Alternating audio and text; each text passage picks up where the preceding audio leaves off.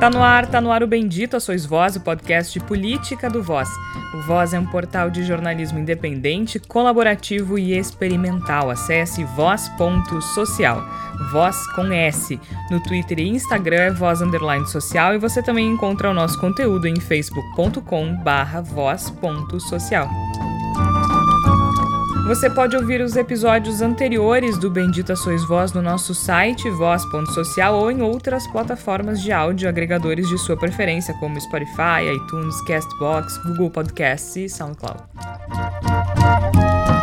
Eu sou Georgia Santos e desde o início da pandemia do coronavírus, nós da equipe do Voz nos reunimos em edições especiais do Bendita.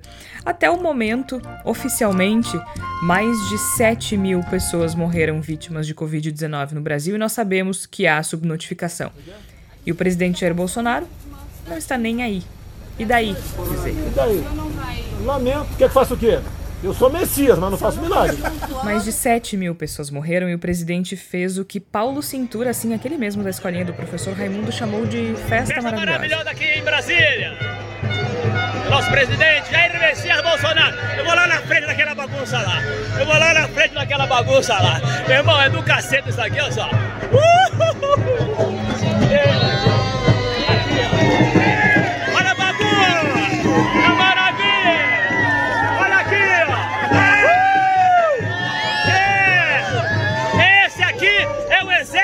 Bolsonaro! Olha! O exército do Bolsonaro! Bolsonaro é o que interessa, o resto! Todo mundo comigo! Bolsonaro é o que Mais de 7 mil pessoas morreram e no Twitter o governo federal celebra os números do combate ao coronavírus no Brasil. Segundo o texto postado pelo perfil da Secretaria de Comunicação do Palácio do Planalto, os números seguem amplamente positivos.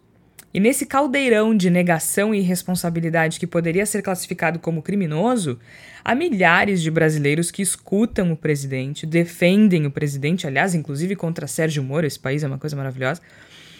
Há milhares de brasileiros que lutam por um projeto econômico que ninguém entende, que minimizam a doença, que fazem pouco caso das mortes, que duvidam das mortes, que protestam contra profissionais da saúde, contra quem defende o isolamento social, que é amplamente apoiado pela ciência.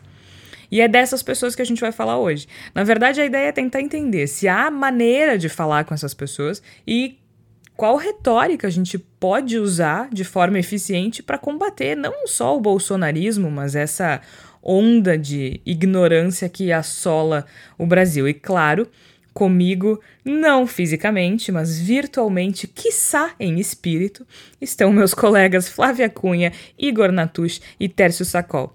Flávia Cunha, como tem passado, a gente vê que, mesmo que a popularidade do presidente tenha caído, se não me engano, 10 pontos na última semana, ainda há quem apoie Jair Bolsonaro com unhas e dentes, não é mesmo? Tudo bem, Georgia? Vivendo aqui, sobrevivendo, né, na medida do possível, com tantas notícias uh, tristes, com tantos problemas políticos, né? Uh, mas assim, eu, eu achei muito instigante a ideia desse episódio, porque realmente é um desafio, né, conversar com negacionistas, com bolsonaristas, com pessoas que relativizam mortes ou que dizem que tudo é fake news, sempre que o argumento é esse. Né? Mas eu acho que vai ser importante a gente uh, debater esse assunto, porque eu acho que tem muita gente que às vezes acaba sendo obrigada a conviver com essas pessoas, às vezes até dentro de casa. Existem opiniões divergentes, por exemplo, sobre a gravidade do coronavírus. Então, eu acho que é importante a gente conversar sobre isso, porque realmente uh, é, é, um assunto muito, muito em voga, né? Assim, essa questão da, da falta de diálogo, né? Uh, e tem uma questão que eu acho que é importante a gente pensar, que é assim, muitas vezes as pessoas falam alguma coisa absurda e dizem assim, mas é a minha opinião. E aí a gente pode pensar até que ponto ter uma opinião sobre o assunto, por exemplo, sobre um problema de saúde pública, a pessoa pode ter uma opinião que é contrária à Organização Mundial da Saúde e achar que, ok, mas é a minha opinião, então eu não me protejo, eu coloco os outros em risco e tá tudo bem. Uh, tem, um outro, tem outro termo também que talvez a gente possa debater aqui, que é que as pessoas falam que tem convicção sobre um assunto. E aí eu fui pesquisar um pouco sobre convicção. Convicção, a pessoa teoricamente é uma coisa mais racional do que a opinião, porque ela é embasada em fatos. Só que a gente está vivendo numa sociedade infestada de fake news. Então, a convicção da pessoa pode estar baseada em fatos que são inverídicos. Né? E também tem a crença que é quando a pessoa crê em alguma coisa, né? Ela pode crer em Jair Bolsonaro, assim como tem pessoas que têm uma fé religiosa. E aí, contra a fé religiosa, não existem argumentos, porque ela não é racional. Então, tem como, se começar a, a, tentar falar com alguém que tem uma fé muito embasada em determinada religião, não vou nem entrar no mérito de nenhuma religião específica, mas assim, a pessoa acredita naquilo.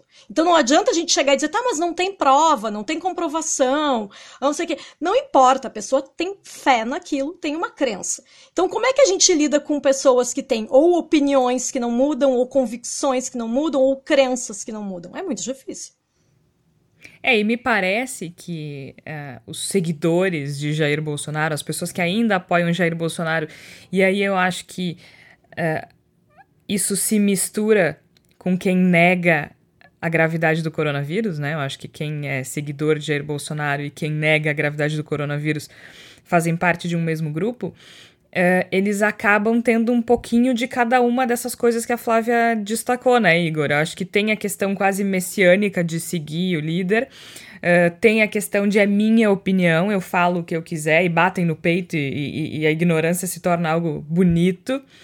E, e também tem a, a convicção sobre algo que não é verdade, né? Baseado em algo que não é verdade. Acho que os, os seguidores do Jair Bolsonaro, os negacionistas da, uh, do, do, coronavírus e, consequentemente, o grupo que, que se intercala aí tem um pouquinho de cada, né? Com toda certeza, Georgia, ouvintes do Bendita Sois Vós, Flávia, Tércio. Uh, eu acho que esse tema que a gente está debatendo hoje, que a gente se propõe a debater hoje, ele, ele é muito importante e ele, de certo modo, se expande também em uma determinada direção. Eu acho que mais ainda, né, além de termos que conversar sobre como a gente conversa, como a gente busca algum tipo de ponte, algum tipo de, de caminho para entrar no cérebro de alguém que está nessa situação uh, ou do puro bolsonarismo doentio, ou apenas preocupado com as suas questões e ignorando a ciência, entrando em negação, a gente também tem que pensar como lidar com essas pessoas, né? Porque na medida em que elas começam a se organizar para formar coisas próximas a milícias, quando elas começam a se posicionar de uma maneira que é ameaçadora, que é agressiva, e aí eu vou além da simples questão das agressões contra jornalistas que nós vimos no domingo, mas uh, agressão contra profissionais de saúde que estão protestando também. A gente já teve oportunidade de registrar esse incidente grotesco. Quando essas coisas acontecem, a gente começa a ter que pensar em como é que eu vou lidar com essas pessoas, porque essas pessoas começam a expor a partir da sua ignorância, do seu medo, do seu recalque, seja o que for, questões que são ameaçadoras, né, não apenas para a coletividade, mas individualmente. E aí a gente começa a ter que lidar também, pensar também em como. Uh, de que modo responsabilizar essas pessoas e detê-las até certo ponto. Então a gente está num, num limiar que eu acredito ser muito grave e que exige o nosso posicionamento coletivo que é na direção de que está chegando a hora em que talvez a gente não possa apenas conversar com essas pessoas, que a gente tenha que lidar com elas de uma maneira mais efetiva para impedir essas pessoas de fazerem determinadas coisas que são perigosas para toda a coletividade. É que eu acho que a retórica que a gente tem utilizado até o momento, ela tem funcionado até certo ponto. Eu acho que aí, Tércio, não sei como é que tu enxerga isso, mas me parece que quem ainda permanece é, no, do lado do Bolsonaro, mas não só isso, quem permanece lutando contra a, a ciência, porque é agora a gente chegou a esse ponto, não vai ser convencido ou não vai abrir uma possibilidade de diálogo com argumentos racionais, né? É. Acho que a gente virou esse ponto, não sei. Ou talvez outro tipo de argumento racional. É, eu fiz uma disciplina no doutorado, que foi a disciplina do professor Antônio Hohlfeld, de opinião pública, e, e eu fiz alguma, uns tensionamentos sobre justamente a profusão de boatos e notícias falsas.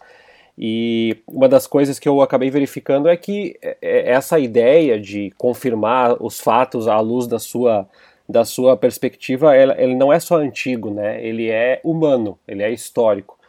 Então, eu, eu acredito que a gente tem que lutar contra a, lutar as lutas que são possíveis, as lutas que não são contra moinhos, né? E essa luta que a Flávia traz aí, que é a luta do viés religioso, do viés de confirmação, da ideia de que isso é opinião e ninguém pode refutar.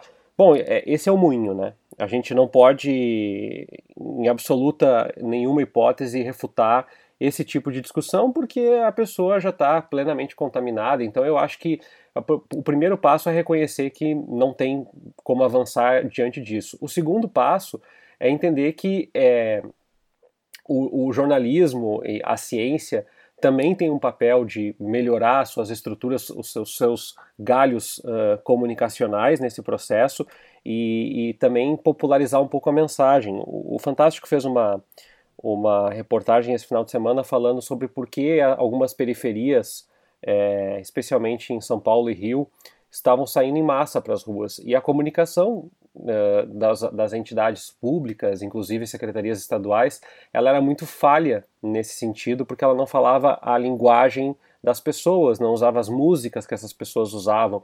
Então eu, eu, entendo que sim, tem que haver uma adequação de linguagem, sim, nós temos que usar os instrumentos que a tecnologia nos oferece a favor de ramificar esse diálogo, e sim, nós temos que pensar uma educação para o futuro que absolutamente refute e criminalize esse tipo de prática que o Bolsonaro se amparou para vencer a eleição e para tentar se perpetuar no cargo.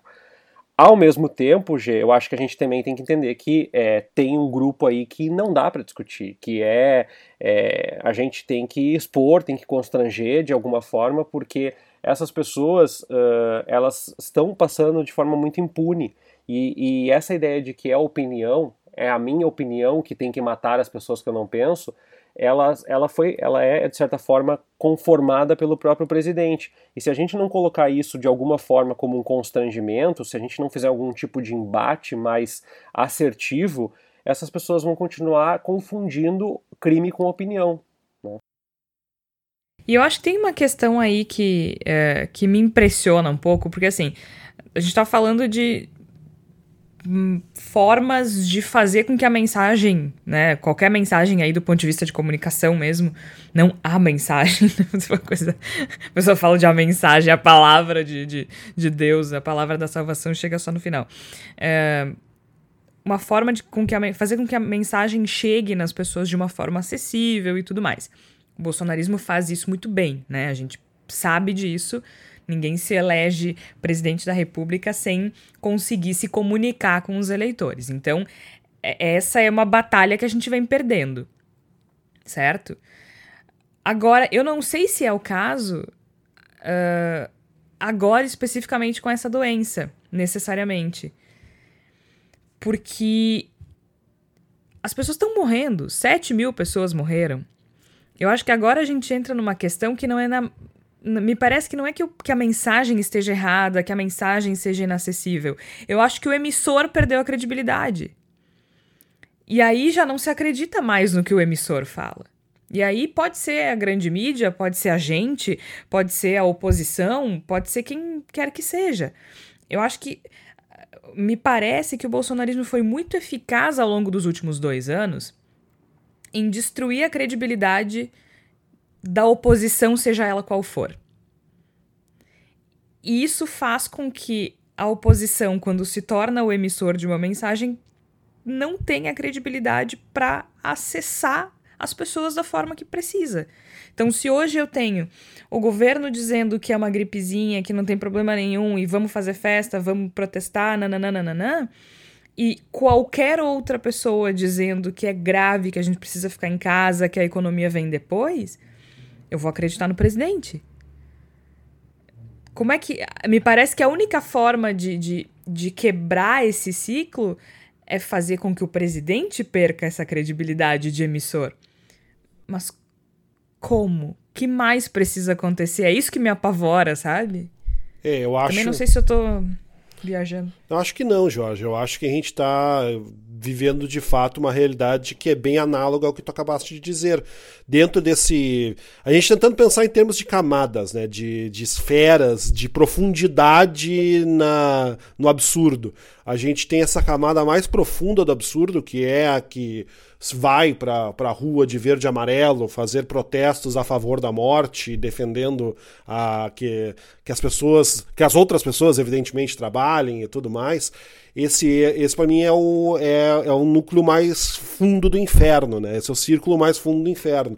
E me parece que para essas pessoas, de fato, uh, o fiador de toda a verdade se tornou Jair Bolsonaro. Tudo que, é, que deve ser protegido, que deve ser defendido, que deve ser idolatrado, passa pela figura desse grande avatar, desse grande guarda-chuva e agora transformado em grande profeta, que é Jair Bolsonaro. Então as pessoas não vão acreditar na ciência, ela não vai acreditar no, na, na mídia, ela não vai acreditar não acredita nem no Sérgio Moro. O Sérgio Moro se colocou contra Bolsonaro e deixou, e deixou, e deixou de ser acreditável, deixou de ser uma pessoa que se leva a sério. Então, assim, esse núcleo não vai acreditar em absolutamente nada que não seja a palavra do seu pastor, do seu uh, profeta, do, do, seu herói Jair Bolsonaro. E aí essas pessoas são um pouco como o Terço falou, essas são, são moinhos. Combater, lutar pela mente dessas pessoas é, é ser Dom Quixote tentar derrubar moinhos de vento com uma lança. O que me preocupa é que agora eh, são moinhos, acho, é perfeito, acho que é essa é a melhor forma de descrever mesmo. Só que agora a gente está falando de vida ou morte, literalmente. E é por isso que eu digo, Jorge, por isso que eu digo que eu coloquei, que eu botei no começo do programa e reforço aqui, é, a gente tem que pensar também formas de responsabilizar essas pessoas. Essas pessoas, elas, Perfeito. Ela, é, essas pessoas, elas têm que pagar pelo que estão fazendo. Não pode ser impune o que elas estão fazendo. E eu acho que a nossa grande discussão também é essa. Nós temos que pensar como como despertar, né, como acabar com a hipnose, especialmente as pessoas que estão em círculos menos profundos do inferno, pessoas que não que, uh, que podem acreditar no, no Bolsonaro, podem achar que tem que ir trabalhar, mas que não estavam protestando em Brasília no domingo, por exemplo, e eram muitas pessoas, porque em Brasília, vamos dizer que tinha, sei lá, com boa vontade, mil pessoas participando do protesto na frente da, do, do Palácio Planalto. Mas tanto faz quantas pessoas são, né? O problema é a sua mensagem. O que eu quero dizer é que existe esse círculo que é atingível, e nós temos que pensar em como atingir essas pessoas, e esse ciclo que não é atingível, que não, não podemos mais alcançar, que, se, que mergulhou demais na, na imundície para que possa ser resgatado, esse pessoal tem que ser responsabilizado. Esse pessoal tem que ter, tem que pagar pelo que está fazendo e nós temos também cobrar e encontrar alternativas para que as pessoas sejam responsabilizadas, para que haja consequência pelos atos dessas pessoas. É, mas eu também acho, Gê, eu estou me lembrando agora um pouco do que a gente já falou no programa quando a gente estava em estúdio ainda, é, remetendo um pouco ao que aconteceu com o Brexit e com o Trump, que uh, também a gente tem que entender que é pouco eficiente a gente pensar a luta filosófica, a luta de fundo moral, uh, porque existem agentes muito maiores do que Bolsonaro, do que Trump, que são uh, agências, que são negócios que estão perpetuados à base de notícias falsas, à base de boatos, à base, é, segundo o documentário, inclusive, tem uma cena que mostra lá, tem países no, na Ásia que registraram mortes por notícias falsas. Aliás, entre os cenários apocalípticos, que é uma coisa que eu revisito sempre, é, uma das possibilidades de, de fim de mundo é justamente as notícias falsas, ou seja, como que as pessoas usam isso para é, para catalisar uma busca aos mercados, a vacinas, a destruir, destruir é, a, hospitais, enfim. O, o, meu ponto é que pouco adianta a gente conseguir estabelecer um nexo e uma defesa da ciência e do, e do academicismo e, e da educação se as redes sociais continuarem tendo essa profusão é, e nenhum tipo de questionamento jurídico, social, técnico e amparo por parte das organizações governamentais ao longo do mundo, porque é, daqui a pouco não é mais Bolsonaro, é outro, e a gente vai estar tá fazendo o mesmo debate, Sim. né? E, e aí Ad eterno, né? A sensação é que ninguém poderia ou deveria exercer tanto poder a ponto de, como fala a jornalista britânica no documentário, uh, descaracterizar a ideia de democracia que a gente tem. Eu realmente acredito que uh, desfigura a, a ideia de participação popular, porque todos nós, de alguma forma, estamos cada vez mais uh, tendo acesso a um recorte de realidade que é dado via Twitter, Facebook, Instagram, WhatsApp. E isso é muito grave, né? E, e a, a gente não está fazendo nenhum contrabalanço disso. Uh, e aí o que me chama atenção muito nesse caso do coronavírus é que é muito pouco o que as plataformas fazem. Ah, nós estamos averiguando, nós vamos suspender o perfil. Não é suspender o perfil, é que suspender o perfil, o Igor sempre fala, é, é acabar com o lucro do Twitter, né?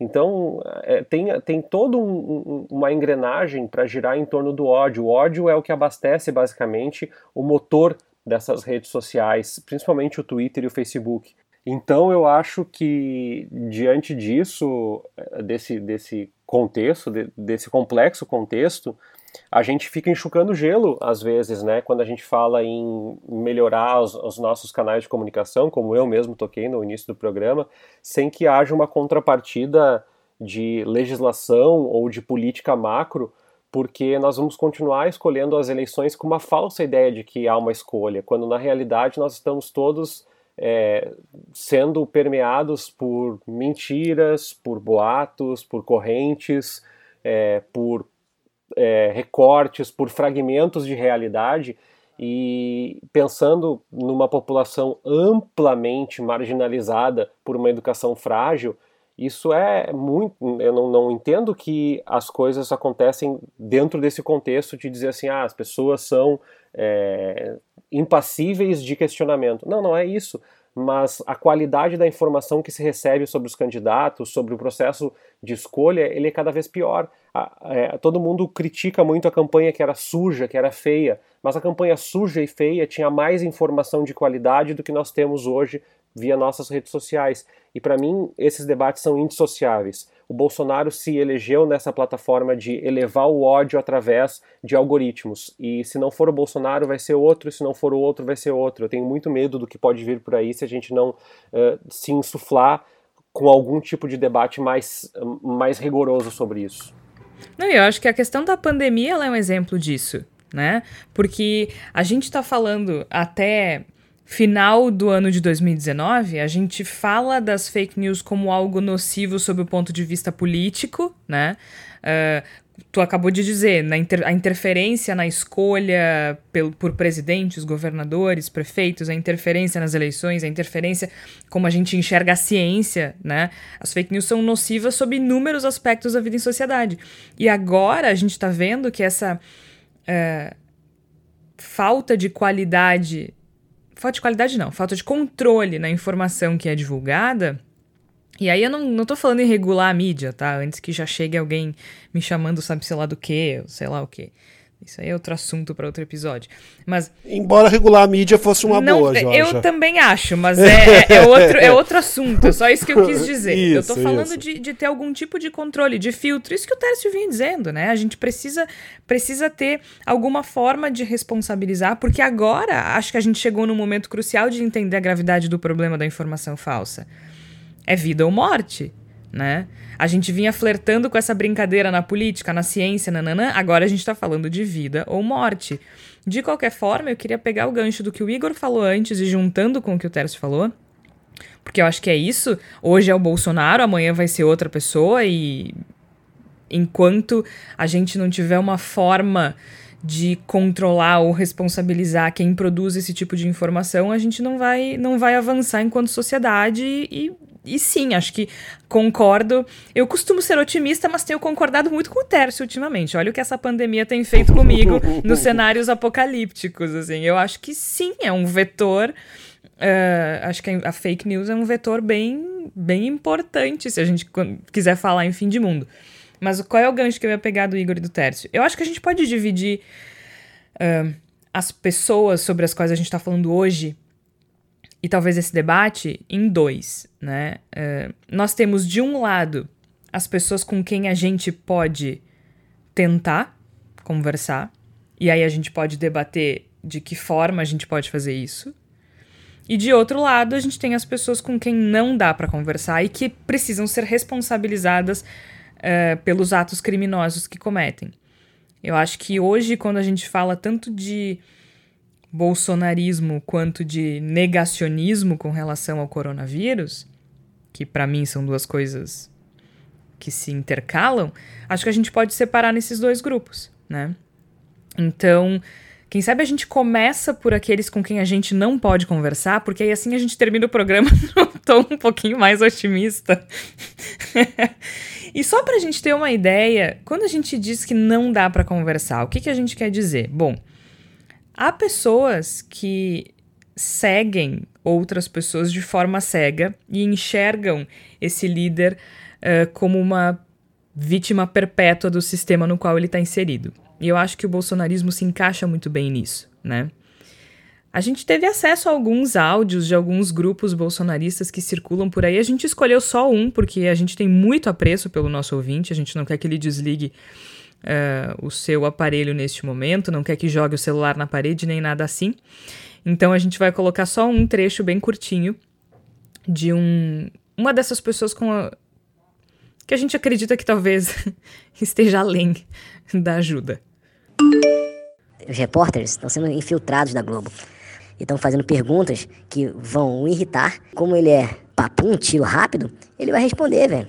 A Globo, massa de manipulação, cara. Todo mundo já tá ciente do que a Globo quer. Quer derrubar ele, por quê? Ele vai botar a Globo para baixo.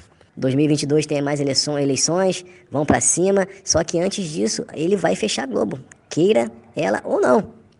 A não ser que alguém mate ele, tire a vida do Bolsonaro. Fora isso, vocês vão ver o que eles vão fazer. Já, já tá feio já essa guerrinha, cara. Já pegaram a merda que o merda do Moro falou, aquele idiota lá, que para mim é um bandido disfarçado.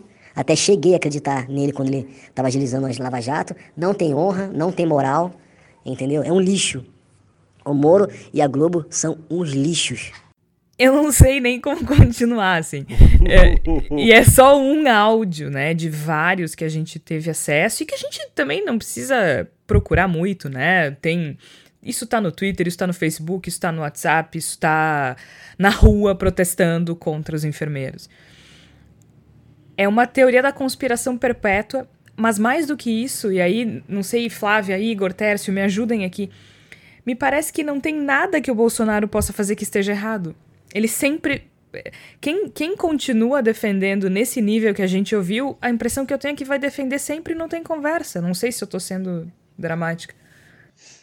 Uh, eu ouvi um dia desses. Uh, eu desci para buscar uma, uma encomenda e ouvi uma pessoa sem máscara na rua bolsonarista dizendo, adorando a fala do Jair Bolsonaro de eu sou Messias, mas não faço milagres.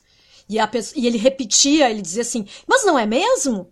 Ele é Messias, mas não faz milagre, achando aquilo sensacional a frase. A frase falando sobre a morte de vários, milhares de pessoas. Então eu acho que essa pessoa em especial que me despertou os piores sentimentos quando eu ouvi essa fala, eu fiquei pensando, é impossível tentar conversar ou argumentar com uma pessoa assim, porque um presidente que tem esse tipo de fala, primeiro, se comparando a Jesus Cristo, né? Que isso é uma coisa que eu acho que é muito sintomática do fato da gente uh, conseguir fazer essa comparação com uma seita. Um presidente que se compara sem o menor constrangimento com Jesus Cristo. Ele usa essa questão do nome do Messias ali volta e meia ele vem e diz: Não, eu sou Messias, eu, os, os seguidores também falam sobre isso. E aí não tem como tu conversar com uma pessoa.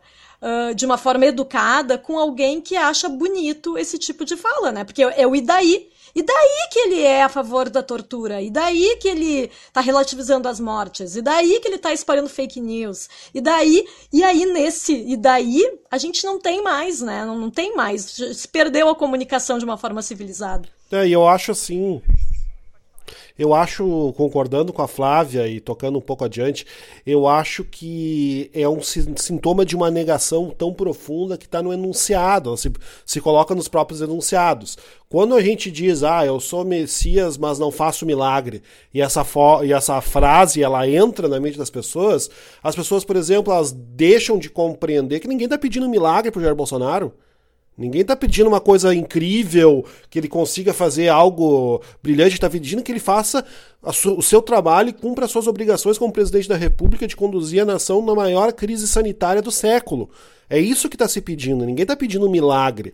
E aí, e da mesma forma, quando ele fala, como falou no domingo, que ah, pessoas vão morrer, paciência, a gente sabe que isso vai acontecer, mas a gente tem que seguir em frente as pessoas não vão morrer, as pessoas vão morrer na medida em que haja uh, omissão, em que haja falta de, de ação, que haja desprezo por parte da, da, da, do governo para com as vidas dessas pessoas.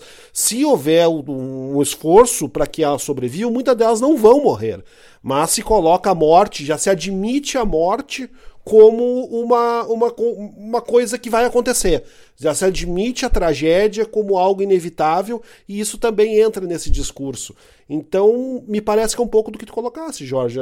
Não há diálogo, porque não há como entrar na mente de quem, de quem mergulhou tão profundamente no, no obsceno, do absurdo a gente não tem como fazer com que essas pessoas compreendam que toda estrutura de, de pensamento no qual elas estão baseadas é mentirosa, é, é vaga, é falsa. Elas vão, talvez um dia, quem sabe, com muita sorte, aconteça algum evento que faça com que essas pessoas despertem dessa hipnose. Mas eu não posso esperar por isso. Eu não, eu não tenho direito de ficar esperando por isso. Eu tenho que responsabilizar as pessoas desde já e impedir que elas destruam a sociedade. E de que forma elas podem ser responsabilizadas? Como é que vocês enxergam isso no curto e médio prazo? Porque a gente está falando de algo que não pode esperar, né? No caso de pessoas que colocam a vida de outras pessoas em risco de forma imediata, isso não pode ficar para depois. A gente precisa pensar numa solução a curto prazo.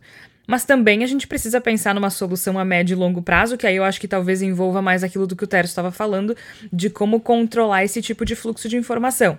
Porque afinal de contas, é, mesmo que a fonte do, do, do, da pessoa que a gente escutou anteriormente seja, sei lá, as vozes na cabeça dele, isso isso vem de um fluxo que está acima dele, né, Tércio? Ele vem de uma construção de que o Jair Bolsonaro é vítima do sistema uh, orquestrada politicamente, né? É, é, é, um, é um conjunto de fake news orquestradas politicamente.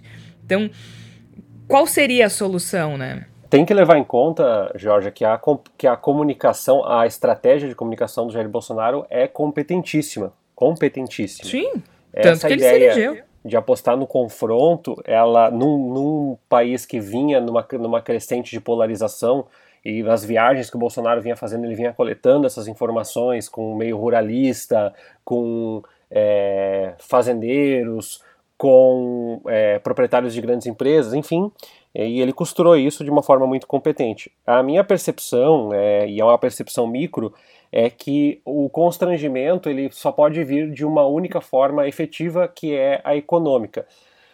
Poucas empresas aceitam a ideia de mancha de imagem, e a prova disso é que o Madeiro, o dono do Madeiro está até agora se justificando pela, pela frase uh, vamos deixar por infeliz que ele colocou uh, há pouco tempo atrás com relação a 7 mil mortes que, que custariam uh, o Brasil continuar funcionando.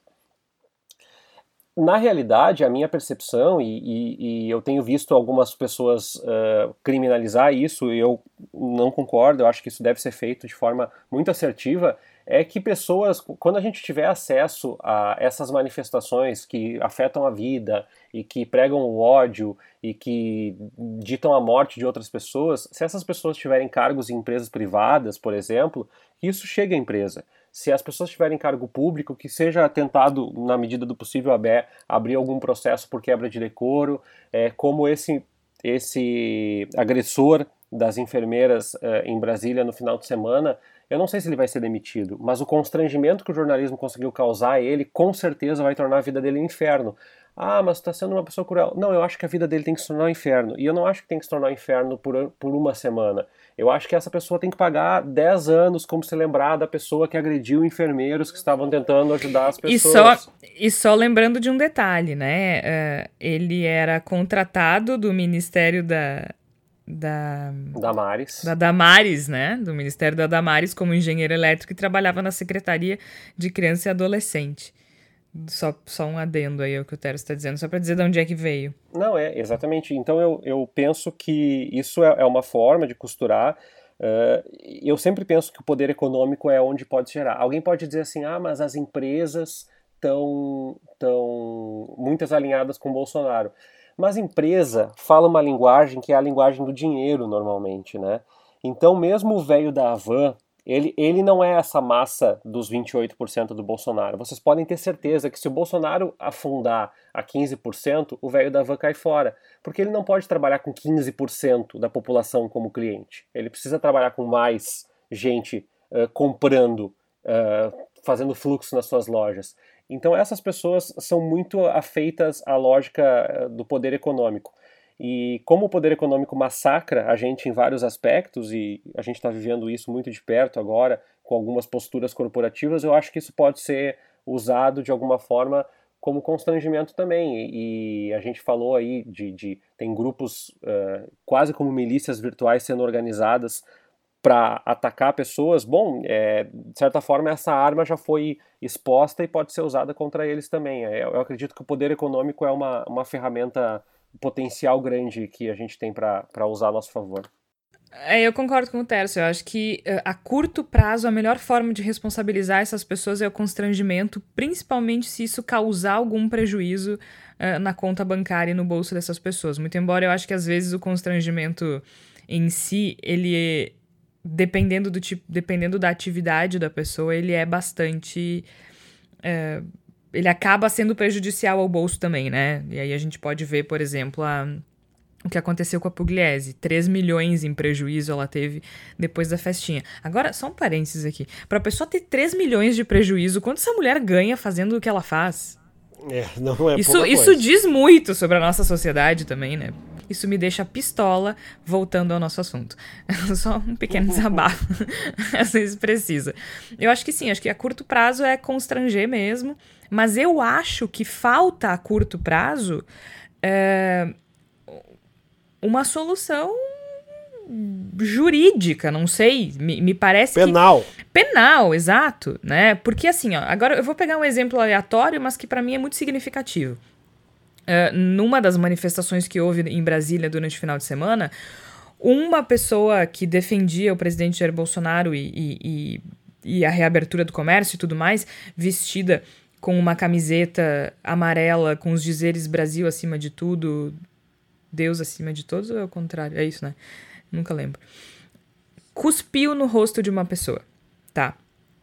Aí eu te pergunto: existe um vírus que mata milhares de pessoas no Brasil, que, aliás, segundo alguns especialistas internacionais, o Brasil já pode começar a ser considerado o novo epicentro da, da, da pandemia de coronavírus no mundo. Apesar de os números dos Estados Unidos serem muito maiores, aqui há uma subnotificação muito grande. Inclusive, saiu uma reportagem no The Wall Street Journal hoje uh, falando sobre como uh, o vírus está varrendo a população brasileira, especialmente a mais vulnerável.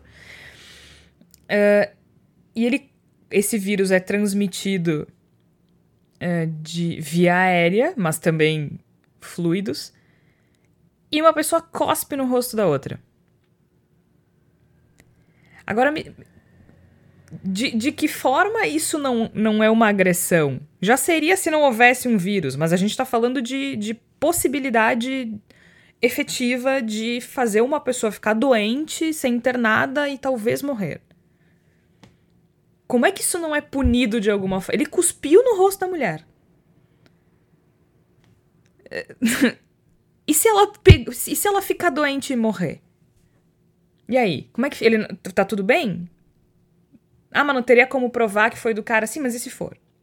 E aí? É o que isso? O que, que a gente chamaria se ela morresse?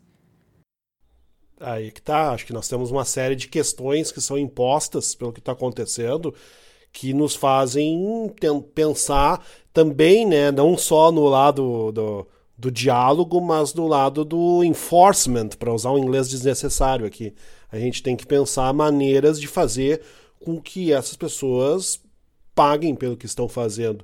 E eu concordo plenamente com o Tércio. O Tércio, para mim, ele mata a primeira parte da charada. Eu acho que a gente tem que criar constrangimento que atinja o bolso dessas pessoas, que afete elas dentro da sua capacidade econômica, da sua possibilidade econômica. Me parece que esse é um, é um passo imediato que é muito significativo e que é muito importante. E nós temos que cobrar dos nossos agentes de justiça, dos nossos agentes de direito, nós temos que cobrar das nossas tão propaladas e tão vilipendiadas instituições posicionamentos também no sentido não apenas de tomar uma atitude com relação a Jair Bolsonaro, que já passou longe do tempo de tomar uma atitude e pelo jeito vai demorar bastante até que a atitude seja de fato tomada, mas também de tomar atitudes com relação a essas pessoas. A gente tem que começar a tratar essas pessoas que fazem carreatas da morte, que vão para protestos e fazem aglomerações em momentos em que está proibido fazer esse tipo de coisa. Nós temos que tratar essas pessoas também como criminosas e essas pessoas têm que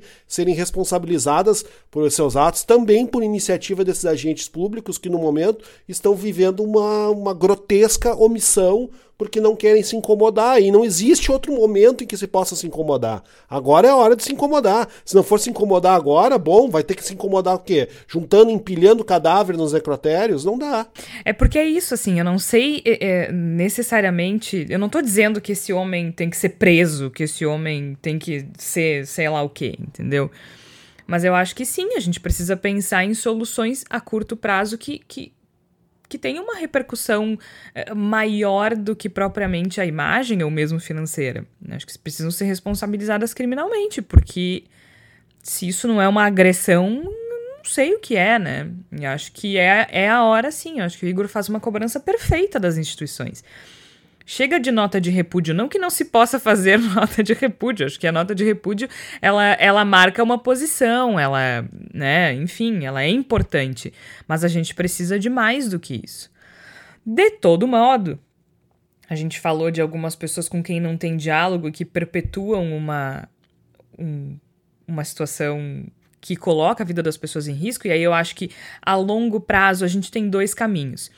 Um deles é sim pensar numa legislação que, que consiga responsabilizar as pessoas que agem dessa forma e, claro, é, mergulhar mais a fundo e encontrar mecanismos de controle, fiscalização e responsabilização é, com a questão das fake news, né? Porque, afinal de contas, isso está fora, isso está descontrolado isso está atingindo todas as esferas da nossa vida.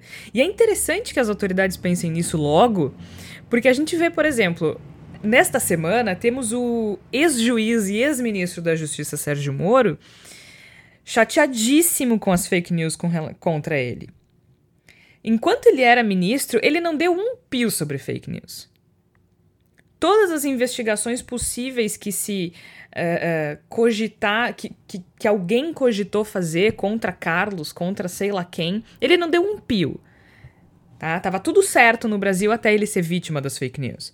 Aí agora o grande salvador da pátria também está incomodado com as fake news. Então acho que a gente precisa de soluções de curto prazo que venham das autoridades também, mas enquanto não vem, acho que a gente pode usar o constrangimento. E no que tange ao longo prazo, acho que não tem como pensar numa solução de longo prazo para esse tipo de retórica que não passe pelas fake news, como o Tércio disse. Porque. Como é que a gente vai usar, por exemplo, com o segundo grupo, né? Com o grupo que dá para conversar? Qualquer que seja a escolha que a gente faça, como é que a gente combate com uma informação falsa que diz o que essa pessoa quer ouvir? Como é que a gente disputa com uma informação falsa que confirma aquilo que aquela pessoa aquilo que aquela pessoa quer que seja verdade? Qual é a aposta de vocês? É, a minha percepção é que isso é um conjunto de fatores, assim, e isso é multifatorial, e uma das, das, das estratégias que a gente tem que ter é via educação.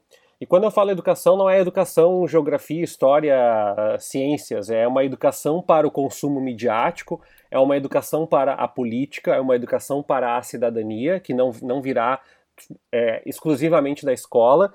E na outra linha de frente, eu acho que é o que o Voz faz e outros agentes fazem, que é achar caminhos para estabelecer uh, comunicação nessas lacunas que os veículos estão deixando. Infelizmente, poucos ouvintes devem saber, veículos uh, de jornalismo, rádios, jornais e emissoras de TV estão demitindo em massa nos últimos dias uh, e não eu não tenho a pretensão de dizer que nós somos é, vítimas, porque o Brasil inteiro está demitindo em massa nos últimos dias. Mas existem lacunas que não estão sendo produzidas de jornalismo, de comunicação científica. Então, a minha percepção é que a gente combate informação ruim e desinformação e esse viés de confirmação com muito trabalho. É, as pessoas que já estão é, contaminadas com isso, e algumas estão no meu entorno, dificilmente vão ser revertidas nesse processo mas a gente tem um grande potencial para resgatar pessoas que hoje têm 10 anos, 12 anos, 14 anos de idade e que estão no momento de não consumir jornalismo porque essas linguagens não falam com elas, ou porque o videogame é mais interessante, ou porque isso não é comigo. É, então, é, é resgatar isso. E para minha, a, a minha concepção, eu termino dizendo isso, que eu acho que a gente precisa de um Estado mais forte. E quando eu falo de um Estado mais forte, não é ser totalitário, é, mas assim, um Estado mais forte que proponha é, linhas gerais, que não terceirize escolhas para empresas, organizações é. ou para indivíduos. Então, uh, por exemplo. E, e nem para o presidente, né, Tércio? Exato. Que não terceirize escolhas para quem está no comando eventualmente. Exato. Tem que ser uma, uma diretriz permanente. Porque é, onde tem um Estado forte, e eu vou pegar o caso da Alemanha, uh, perceba que as pessoas também têm viés de confirmação, também tem movimentos totalitários na Alemanha, mas não, não se dá margem para discutir isso, porque não há discussão sobre o que é indiscutível. Né? Então eu acho que é um pouco é isso. isso assim. eu acho que a gente, o, o, nosso maior problema é que a gente bate cabeça discutindo aquilo que não tem que ser discutido. E, e, e, só, e como é que a gente chega nessas pessoas? Eu acho que uh, o Tércio fala muito bem. É, aí a nossa percepção, né? Um Estado forte que não seja flexível com relação a esse tipo de diretriz, que não dê margem para que o presidente A ou B faça aquilo que dê na veneta e, se, e siga uma diretriz permanente. O Media Literacy, né, que é a alfabetização midiática, que é, que é fazer com que a gente seja educado para consumir mídia. Isso significa identificar informação falsa também. Só que eu acho que a gente tem um problema mais urgente, que é por que canal a gente faz isso? Eu dei uma. Eu participei de um seminário numa escola uh, aqui de Porto Alegre esse ano. Uh, o Kleber Grabowska e eu fomos falar sobre jornalismo, era uma espécie de feira das profissões, assim, e, e a gente acabou falando muito de fake news. E eu perguntei para eles uh, se eles consumiam notícia. Uh, eles me disseram que não, eram alunos de segundo grau, opa, ensino médio. Acabei de entregar a minha idade. É, eram alunos de ensino médio, tá? Uh, então, assim, eles não assistiam TV, Jornal Nacional, uh, seja lá Globo News, não, não assistiam TV. Aí eu perguntei, quem lê jornal? Aí três levantaram. Gente, era uma plateia. Acho que devia ter uns 60, 70 alunos. Três levantaram a mão. Aí eu perguntei: jornal físico, papel? Todos baixaram a mão. Uh, quem ouve rádio? Aí um monte levantou a mão. Mesmo assim, mais da metade. E aí eu perguntei: menos esporte? Aí quase todos baixaram a mão de novo. Uh, por que, que eu tô dizendo isso? A maioria deles consome informação pelo Instagram. Aí a questão, a gente começa assim, como é que a gente produz um conteúdo que seja informativo e atrativo ao mesmo tempo? Né? Uh, porque é isso, assim, eles não consomem pelos meios tradicionais e, gente, um computador já virou meio tradicional. Um site já virou meio tradicional, né? Então, assim, eles consomem a informação pelo Instagram. Isso já é uma, uma, uma questão a se pensar, a forma, né? E a segunda questão a se pensar é o conteúdo. Porque, de novo, a gente está combatendo. A gente combate desinformação com informação de qualidade? Sim. Mas a desinformação está dizendo o que eles querem ouvir. Como é que eu faço essa pessoa parar e perceber que aquilo que ela quer ouvir não condiz com a realidade? Né? Acho que esse também é o grande desafio. Me parece, e eu nunca achei que eu fosse elogiar a Rede Globo tão fortemente, mas me parece que a Globo tem conseguido algo interessante nessa pandemia, que é vencer no cansaço, sabe? Eu acho que é, é, é hoje a emissora de TV aberta que está fazendo o melhor trabalho, na minha opinião, e tá alcançando um, mesmo aquele público que falava uh, que ou que a Globo mente ou que a Globo é lixo. Mas ainda não é suficiente. Então, co como é que a gente chega no cara que acha que o, que o Bolsonaro é vítima? Eu sei que a gente falou aqui que não tem diálogo, mas tem gente que só se informa por canais muito específicos. Como é que a gente quebra essa bolha deles? Como é que a gente conversa? Quais são os argumentos? São argumentos técnicos mostrando que o Bolsonaro não contratou médicos suficientes, que não eh, deu recursos o suficiente para a área da saúde agora tem gente morrendo? Eu, se vocês me permitem, eu vou recorrer à psicologia, tá? Já peço desde já desculpas aos nossos algum ouvinte que seja profissional da área da saúde, eu vou simplificar alguns conceitos para tentar a gente falar sobre isso nessa discussão. Uh, mais especificamente, a terapia cognitivo-comportamental, tá? Uh, que fala muito sobre o conceito de sistema de crenças e uh, crenças centrais, né? A gente estava falando antes no conceito, eu falei no início do episódio sobre o conceito de crenças no sentido religioso, mas existe a questão do conceito de crença no sentido psicológico, tá? E o conceito de crenças centrais é a forma como a pessoa interpreta a si mesmo e aos outros. Então, acho que tem muito a ver com o que a gente está falando aqui, né? A forma como a pessoa interpreta a realidade, né? E no aspecto patológico, essas crenças centrais são descritas como disfuncionais quando levam a interpretações distorcidas da realidade. Então a pessoa tem uma distorção da realidade. A gente poderia dizer sobre isso quando alguém acredita num presidente que relativiza mortes, por exemplo. Eu acho que é uma forma da gente pensar dessa forma. A pessoa tem uma interpretação distorcida da realidade, né? E quando a gente fala sobre sistema de crenças, tem muito a ver com a forma com que a pessoa foi criada. A família é muito determinante esse sistema de crenças que as pessoas têm da forma de enxergar o mundo. Então, eu considero que talvez uma forma no dia a dia, no, na, na, na, relação interpessoal com, com familiares distantes ou com amigos, talvez, a forma a gente tentar entender essa pessoa, da onde ela veio. Né? Uh, usando um exemplo, por exemplo, eu tenho algumas amigas de infância que têm diversos comportamentos que são racistas. E eu vou ali didaticamente falar sobre racismo estrutural, falar sobre. Uh, as pessoas às vezes vêm me falar sobre racismo reverso. Eu digo, olha, isso não existe. E eu tenho muita paciência, né? Uh, não tenho um convívio próximo com bolsonaristas, né? Ainda bem. Uh, mas assim, eu, eu acredito que para quem precise conviver, talvez tenha isso, tentar entender aquela pessoa, por que, que ela acredita tanto uh, nesse, nesse líder político, né? Ou porque ela ainda acredita uh, que a doença, que é coronavírus, não é uma doença tão grave, sendo que matou milhares de pessoas. Talvez a gente precise ter esse exercício de empatia com pessoas que não são empáticas. Eu sei que é difícil e, e, e é necessário ter um, uma paciência gigante, mas eu acho que talvez seja dessa é, forma. Eu concordo contigo. Eu acho que talvez hoje, e aí eu volto, eu tô pensando numa solução a curto prazo, né? Eu acho que a longo prazo a gente volta pro debate que o Tércio inseriu aqui na nossa discussão, que é um, um pensar numa questão mais ampla, tanto do papel do Estado quanto uh, na forma como a gente lida com as fake news. Mas no curto prazo, eu acho que talvez o contato direto pessoal de formiguinha ele seja mais eficiente do que até o que a gente está fazendo aqui, né? Porque uma pessoa que não concorda com a gente, uh, a priori, ela vai ouvir cinco minutos desse podcast e vai embora. Uh, uma pessoa que não concorda a priori com o que um veículo uh, faz ou diz, ela não vai consumir aquilo. Mesmo que eu pegue um link uh, da Folha de São Paulo que mostre uma reportagem que as pessoas estão morrendo por isso, por isso, por isso, a reação dela vai ser. Mas é da Folha de São Paulo. E aí eu volto para aquilo que eu falei lá no começo, é a credibilidade do emissor, né?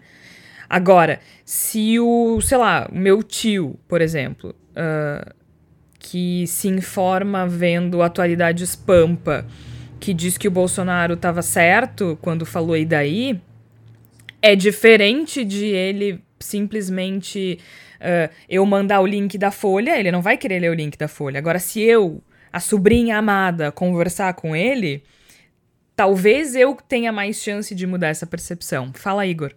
Não, e exatamente isso que eu ia colocar. Eu acho que a gente pode tirar uma pequena lição com relação a, A isso que a gente está dizendo, de que não essas pessoas não acreditam na Globo, não acreditam na mídia, não acreditam no Voz, não acreditam no Bendita Sois Voz, e tentar entender por que, que elas não acreditam nesses veículos, por que, que elas não, por que, que elas não buscam na, levar em consideração absolutamente nada do que é dito neles. E me parece que isso tem muito a ver com o fato de elas acreditarem que é uma comunicação impositiva, de que nós estamos aqui uh, dizendo no que elas devem acreditar e elas consideram que nós estamos fazendo isso porque desejamos enganá-las, então elas não vão nos levar em consideração de saída.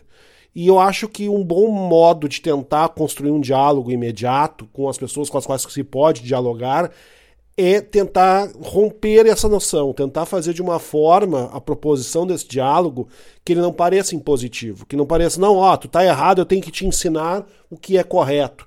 Muitas vezes, infelizmente, é isso que tem que se fazer, mas eu acho que a gente tem que tentar buscar uma postura na qual não seja isso que esteja visivelmente acontecendo. Eu tenho poucas histórias de sucesso nesse sentido, né? Porque são poucas histórias de sucesso no mundo de pessoas que foram, que tinham um pensamento tão radical, negativo e destrutivo e que se conseguiu puxar um pouco para outro lado. Mas o pouco que eu consegui avançar nas minhas experiências foi me demonstrando não como uma pessoa que tem a verdade, mas como uma pessoa com a porta aberta. E eu acho que talvez seja isso que a gente tem que buscar. Eu acho que a gente tem que mostrar para as pessoas: olha, eu quero dialogar. Se tu quiseres dialogar, se tu estiver disposto a dialogar, bom, deixa as pedrinhas do lado, não traz o saquinho de cocô, vamos conversar como dois seres humanos racionais. Se quiser conversar como ser racional, bom, eu estou aqui à disposição. E aí, na medida em que haja essa iniciativa de que a pessoa diz, não, não, tá, mas espera um pouquinho, Igor, o que, que tu acha do que aconteceu ali? Já se conseguiu, só nessa posição, já se conseguiu um grande avanço, porque a partir daí a pessoa já se, já se mostrou disposta, talvez não a ouvir o que eu tenho a dizer, talvez não a concordar com o que eu tenho a dizer, mas já enxergou um outro ser humano do outro lado. E isso talvez seja a primeira construção que a gente tem que fazer. A gente tem que destruir essa ideia construída pelas fake news, por essa, esse grande ecossistema do ódio, de que o opositor ele é necessariamente o inimigo e precisa ser derrotado, e tentar buscar a construção de uma lógica no qual, às vezes, o opositor não é o inimigo. Às vezes, o opositor talvez tenha um pouco de razão, talvez seja uma pessoa com a qual se possa conversar. Em resumo, a gente tem que tentar reconstruir a esfera pública no, no nosso próximo tentar reconstruir com a nossa família, com os nossos amigos próximos, com os nossos vizinhos. Talvez seja por aí que seja possível, aos poucos, nem digo mudar a situação, porque a situação é muito grave para que, que eu sozinho possa mudá-la, mas começar a inverter esse ecossistema para que, quando se tornem possíveis medidas mais amplas, medidas de coletividade, medidas legais, medidas penais, medidas de restrição a fake news, o nosso universo seja um pouco menos refratário, um pouco menos tóxico para esse tipo de mudança. Perfeito, eu acho que isso me lembrou quando eh, a gente começou a pensar no que seria o voz, de que forma o voz nasceria, eu tinha uma frase muito clara, né?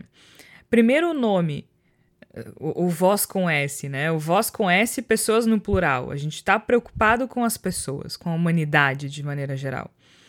E, e uma frase que sempre guiou o nosso trabalho, desde o início, é que a nossa proposta é ambiciosa e ao mesmo tempo simples, que é voltar a ser gente, né?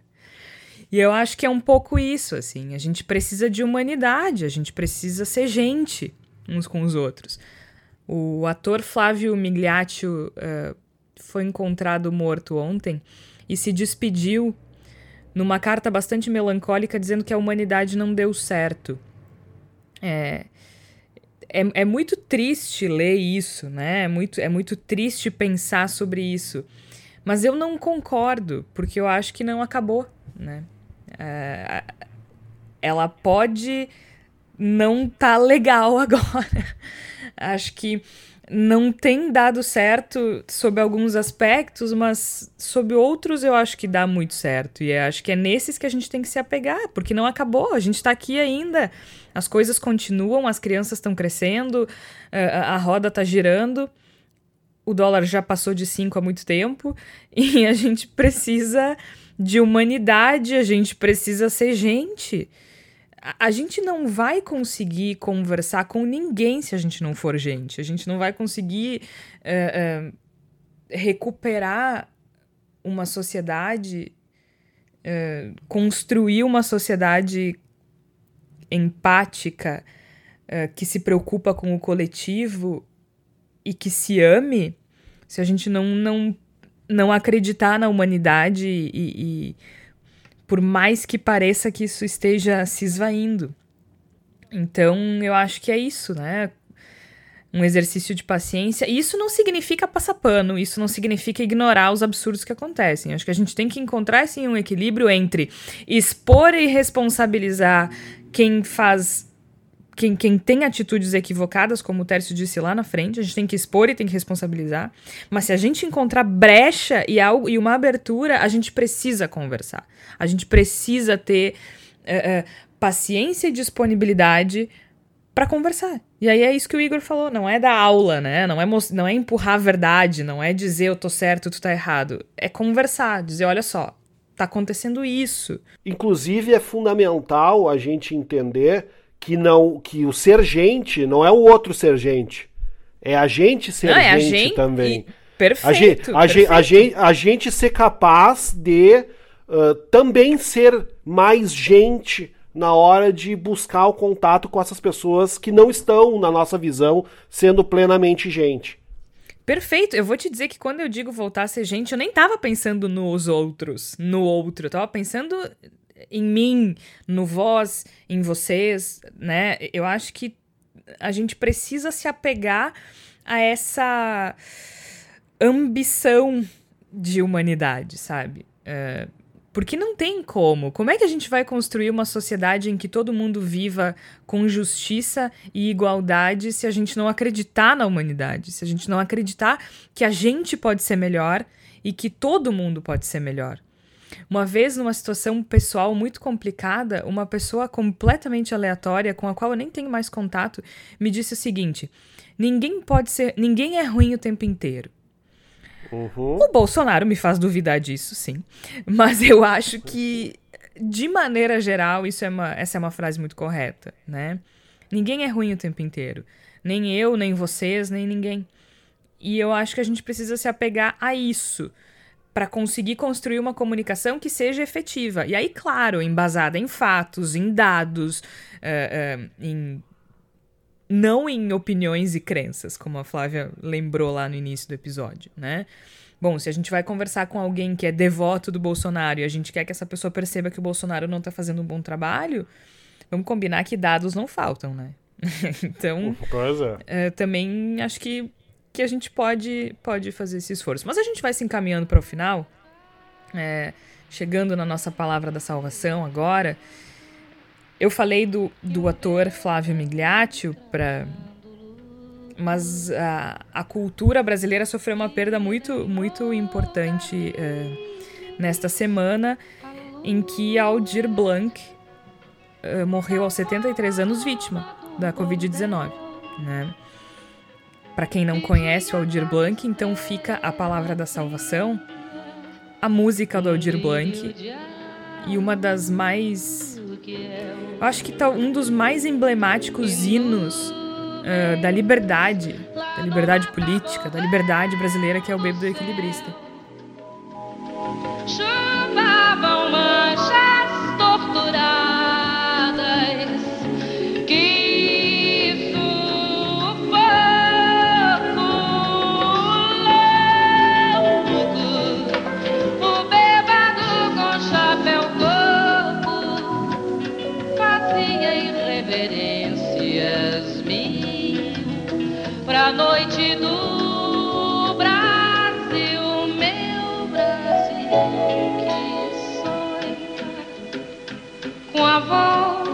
Volta do irmão do enfio.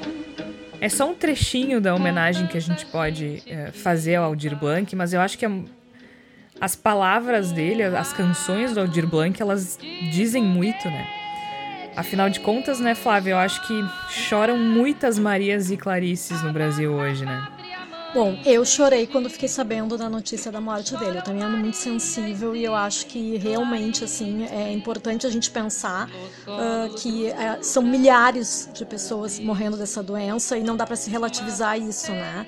Uh, eu queria deixar como contribuição também tem um projeto chamado Inumeráveis no Instagram tá como Inumeráveis Memorial, que é um memorial às vítimas do coronavírus. Então, se, se quem estiver nos ouvindo, infelizmente, tiver conhecido alguém que, que morreu dessa doença, pode entrar em contato e descrever essa pessoa para ela deixar de ser um número, porque elas não, não são números, são pessoas. Né? Tem uma frase muito bonita aqui, que é descrevendo um senhor de 69 anos.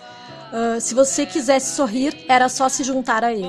E eu acho que é isso, a gente tem que ter lembrar essas pessoas como, como seres humanos que, deix, que deixaram saudade, uh, que têm histórias, uh, que a gente tem que despertar talvez nas pessoas também a delicadeza, a sensibilidade, né? Porque eu acho que talvez as pessoas tenham perdido essa sensibilidade em algum momento do caminho quando se juntam a alguém que tenta menosprezar ou diminuir milhares de vítimas. Acho que é isso, até porque uh, pegando de novo o exemplo do Aldir Blanc, e do bêbado e a equilibrista, é, além, sim, choram Marias e Clarices no solo do Brasil, como diz a canção, mas a, a frase seguinte diz, o, diz assim: Mas sei que uma dor assim pungente não há de ser inutilmente. Uh, sim, a esperança ela dança na corda bamba de sombrinha, mas eu acho que a gente ainda pode se agarrar nela, não significa que ela vai cair, né?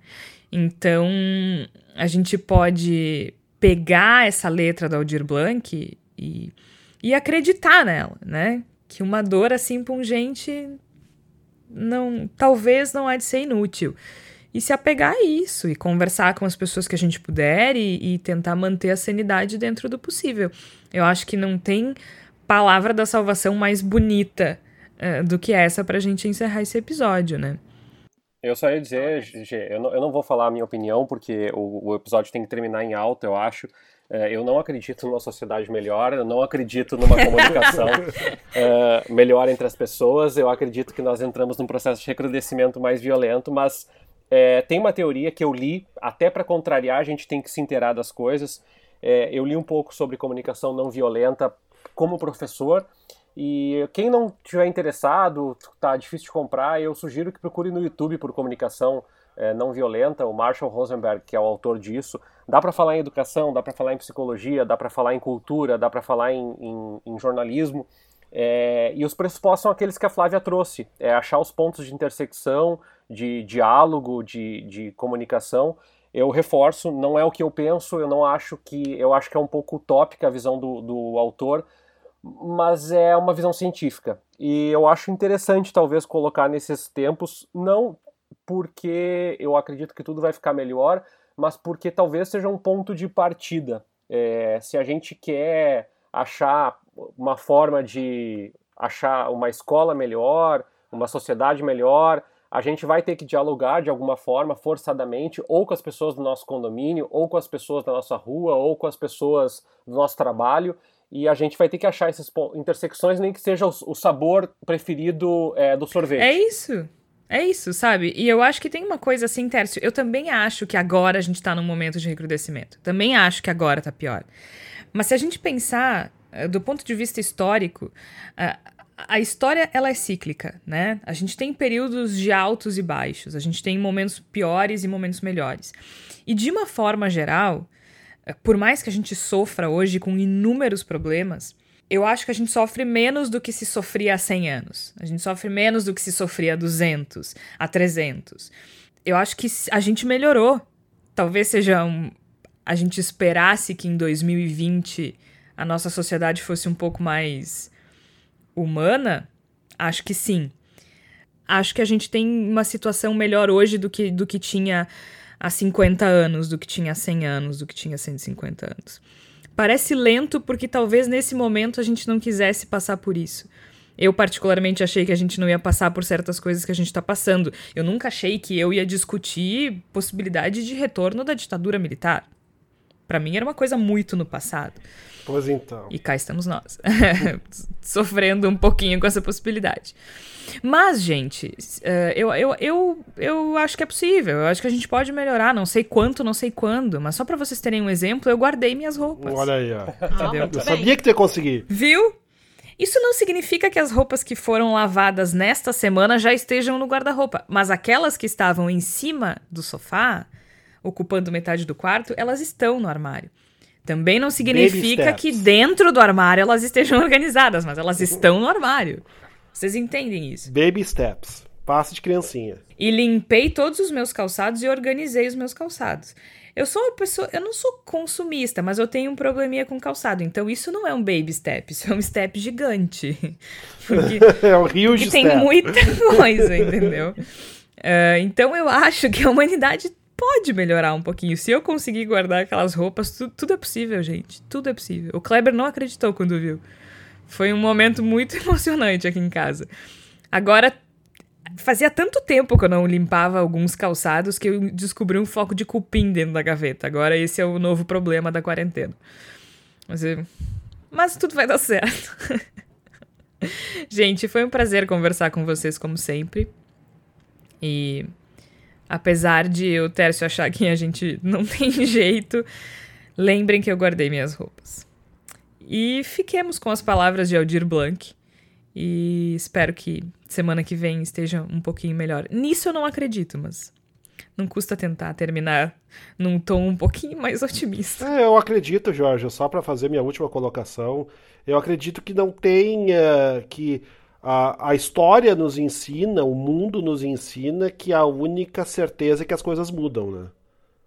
Então, tal, eu não sei quanto tempo vai levar para mudar, não faço a menor ideia de quanto tempo vai levar pra mudar. Talvez leve muito tempo, talvez eu não veja isso. Eu queria assistir. É, eu queria né? assistir, mas, sabe? Mas não sei. Aí eu já mas não sei. Mas o melhor que a gente pode fazer nesse momento é tentar, dentro do nosso micro-universo, criar um ambiente mais favorável à mudança. É isso que eu tento fazer. Eu acho que é isso que está ao nosso alcance todos os dias, em todos os momentos, fazer. É o mínimo que a gente pode fazer. Flávia Cunha, Igor Natush, Tércio Sacol. É sempre um prazer conversar com vocês. A gente volta em algum momento aí da, da semana, assim. De, de novo, né? Quem sabe o que pode acontecer no Brasil da pandemia de coronavírus. Até lá!